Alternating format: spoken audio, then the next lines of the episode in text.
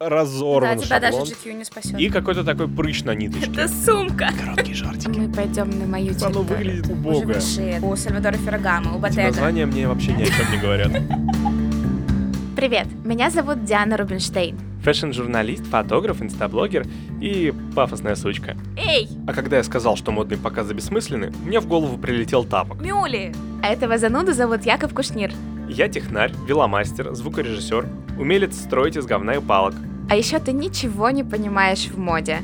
И это подкаст «Дьявол носит худи». Здесь мы обсуждаем моду и отношение к ней. Я буду отвечать на дурацкие вопросы Якова, Мы будем спорить и разбираться с позициями друг друга. но не обещаем, что не поругаемся. Слушайте нас на всех подкаст-платформах. Новый выпуск каждые две недели.